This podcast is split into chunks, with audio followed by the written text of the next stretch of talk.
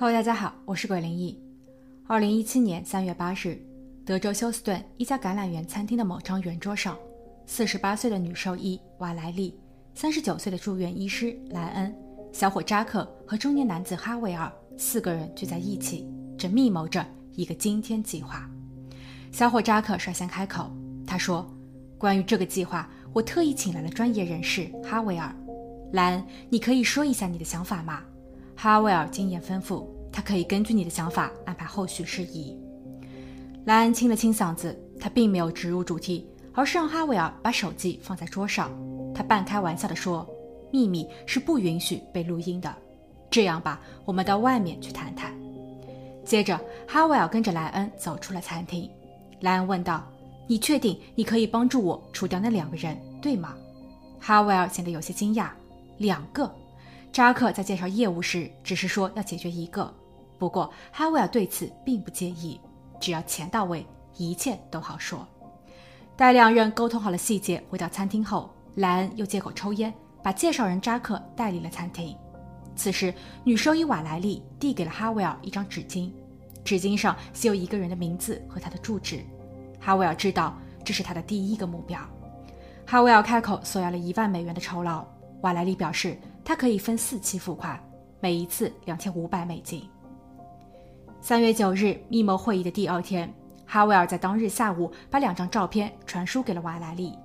一张显示受害者头部受伤，他趴在了方向盘上；另一张显示他俯卧在了汽车边。哈维尔解释说，受害者在开车途中被他拦下并击中。哈维尔正准备拍照留证，但受害者又突然醒来，他打开车门试图逃离。哈维尔并没有留给他机会。瓦莱丽在看后支付了第一笔佣金。晚些时候，哈维尔致电莱恩说：“我已经绑了你想要的人，根据你的指示等你过来，亲自给他注射氯化钾。”莱恩犹豫了一下，然后说：“算了，还是你动手吧。”哈维尔并没有耽搁，他在完成任务后约着莱恩深夜见面。莱恩数了一千八百美元的现金给到哈维尔，并允诺。剩余的酬劳将通过扎克给到他。二零一七年三月二十七日，密谋会议的十九天后，女兽医瓦莱丽从七层楼的公寓阳台上纵身跳下。她结束了自己的生命，留下了一张纸条以及一本带有音频日记的 iPad。短短一个月的时间，三起命案，这中间究竟隐藏着多少秘密？瓦莱丽，一个地道的美国人。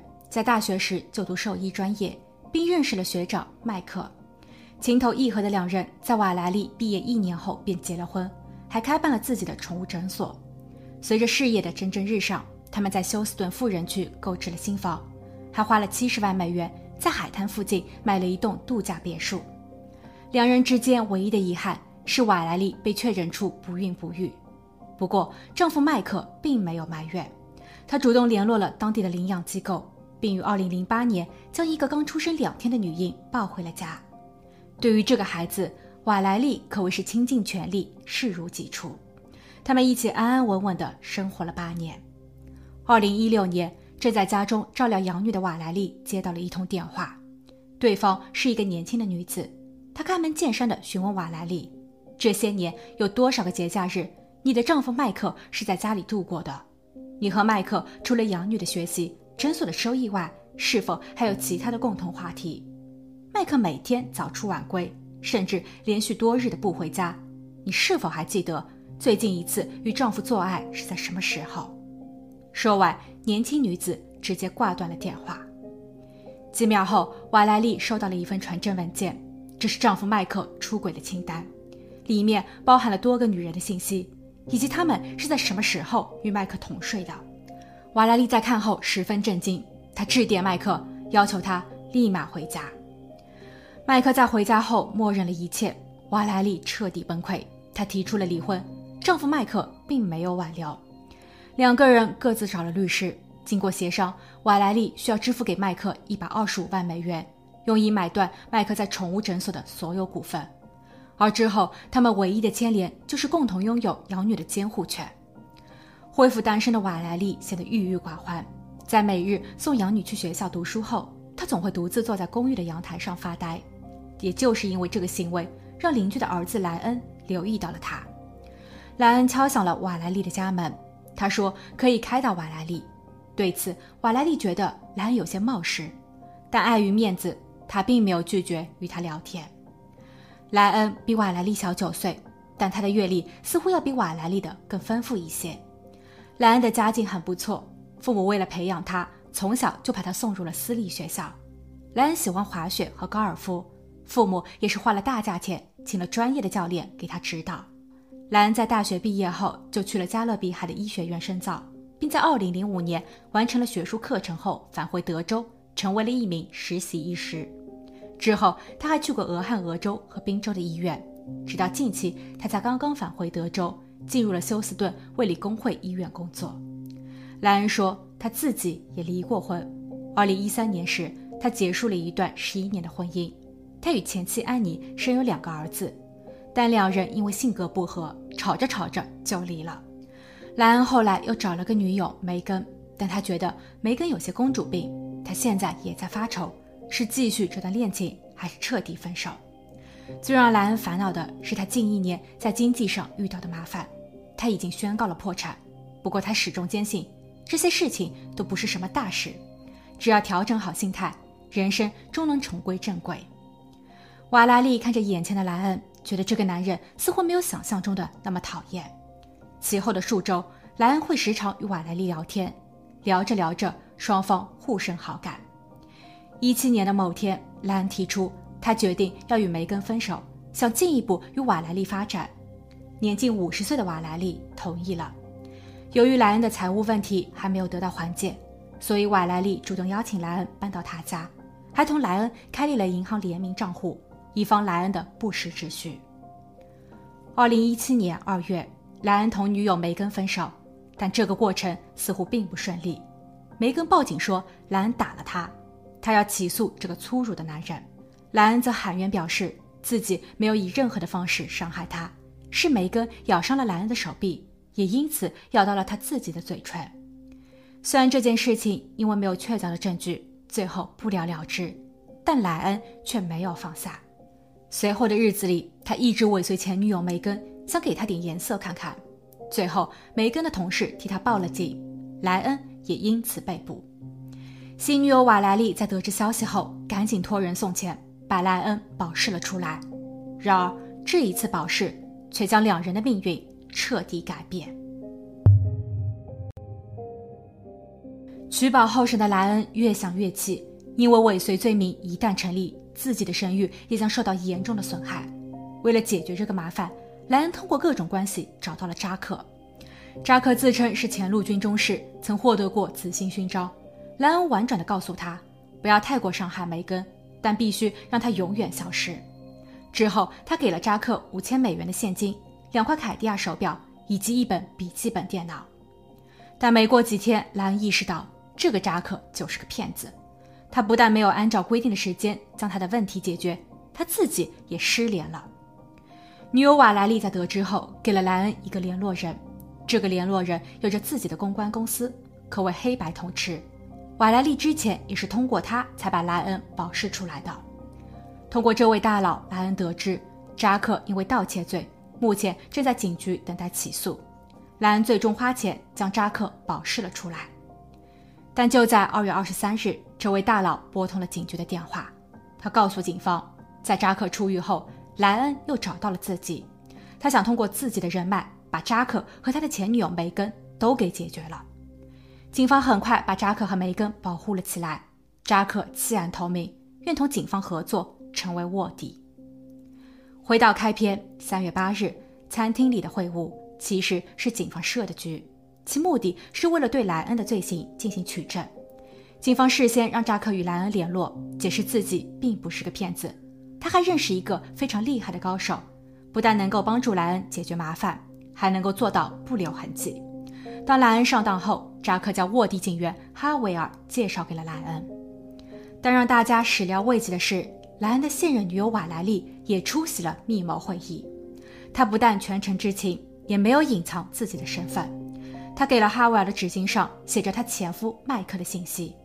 哈维尔试问他：“你确定你真的想这么做吗？这不是莱恩的主意吧？”瓦莱丽说：“我别无选择，因为迈克正计划着要夺走我的养女。”密谋会议的第二天，警方与潜在的被害人迈克和梅根进行了沟通，希望两人配合能够拍摄一组被害的照片。两个人都同意了。事后，哈维尔与莱恩还有瓦莱丽的交易全部过程也被警方都拍摄了下来。二零一七年三月十日凌晨四点，密谋会议的第三天，警员敲响了瓦莱丽的家门。瓦莱丽开门后，警员说。你的前夫麦克没了。瓦莱丽听后表现十分惊讶，她脱口而出：“这不可能！我昨晚还收到了他的短信。”说完，他愣了一下，可能是害怕自己算错了时间，他又立马补充道：“哦不，我昨晚都在这个屋子里。”然后瓦莱丽后退了几步，双手抱头，瘫坐在了沙发上。男友莱恩从卧室走了出来，他抱了抱瓦莱丽，然后解释说。昨晚，他们陪着瓦莱丽的女儿在家中看电影。此时的莱恩似乎还想要多说些什么，但当其中的一位警员摘下了他的鸭舌帽后，莱恩和瓦莱丽都惊呆了。原来，这一位警员就是哈维尔。哈维尔是卧底。而在莱恩和瓦莱丽被捕的同时，瓦莱丽更惊讶于他想要谋害的前夫麦克正好好的站在走廊上。麦克示意他不要尖叫。然后他走进卧室，把正在熟睡中瓦莱丽最疼爱的养女抱走了。这也是瓦莱丽最后一次见到她的女儿。被捕四天后，瓦莱丽以五万美元的保证金获得了保释。她与几位好友交代，希望他们能够帮着自己打点好诊所。二十七日，她从自家的公寓阳台上一跃而下，在她留下的纸条和音频日记中，流露出了对女儿的不舍以及对莱恩的爱意。他说：“某一天，自己在半睡半醒中说了一句话，我想让前夫消失，然后所有的事情都失控了。”被关押的莱恩请求保释，并要参加瓦莱丽的葬礼，这些都被法官拒绝了。二零一八年，案件开庭，莱恩的律师利用了瓦莱丽的畏罪自尽。他说，当事人莱恩是受到了瓦莱丽的蛊惑。其实莱恩根本没有必要除掉他的前女友以及瓦莱丽的前夫，但瓦莱丽的动机却很明确，他为了把养女留在身边不惜一切。而之所以他也要除掉梅根，是因为瓦莱丽不希望莱恩与前女友藕断丝连。毕竟瓦莱丽曾被麦克和他的情妇欺骗过。检方对此则不予认同，他们先后请出了三位女士，第一位是莱恩的前妻安妮，安妮表示。莱恩的脾气很暴躁，他对女人看管得很严，但自己却不学无术，好吃懒做。莱恩在德克萨斯大学住院医师项目组从业了五年，由于学术不精，并在看护工作中出现了纰漏，被直接开除，所以他并没有拿到住院医师许可证。二零一零年，他跑去了俄亥俄州找工作，但那边的医院也没敢留他，主管对他的评价是缺乏医学知识，还在工作简历中掺假。莱恩在失业的三年里，他不但吃软饭，还从不照顾家庭，甚至跑到医院进行偷窃，被收编教育了一段时间。二零一三年，前妻安妮提出了离婚。莱恩虽然签署了文件，但他还是不断的通过电话、短信和邮件对前妻进行恐吓与威胁。他要求安妮不准再嫁，为此安妮报了警，警方也向莱恩发出了限制令。同年，莱恩去到了宾州。并结识了新女友三十三岁的梅根。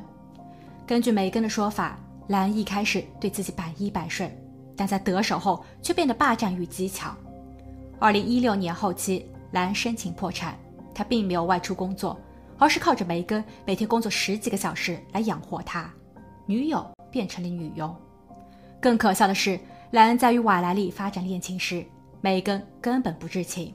要不是梅根在一七年的二月。因为无法忍受莱恩提出了分手，莱恩在分手后对其跟踪而被捕，瓦莱丽将其保释，自己都一直不知道瓦莱丽的存在。梅根认为莱恩之所以想让自己消失，是因为他正在申请行医许可，一旦他因为跟踪自己而被判刑，他会失去一切，甚至失去瓦莱丽的信任。而检方的第三位证人则是瓦莱丽的闺蜜，闺蜜作证说，当瓦莱丽与莱恩在一起后。瓦莱丽则一直被禁止与朋友们聚会交流。最终，检方总结，从莱恩对其前女友以及前妻的行为举止可以分析出，莱恩雇人作案绝不可能是受人蛊惑。他们甚至怀疑，莱恩通过给瓦莱丽洗脑，利用瓦莱丽对养女的爱与不舍，从而说服瓦莱丽同意除掉他的前夫，因为只有这样，莱恩才能独占瓦莱丽。最终，陪审团一致认定，他们相信检方的版本。莱恩因为教唆犯罪被判终身监禁，三十年内不得假释。对此，莱恩一再辩解称自己是被误解和陷害的。哼，好了，今天的故事就分享到这，我们下期见。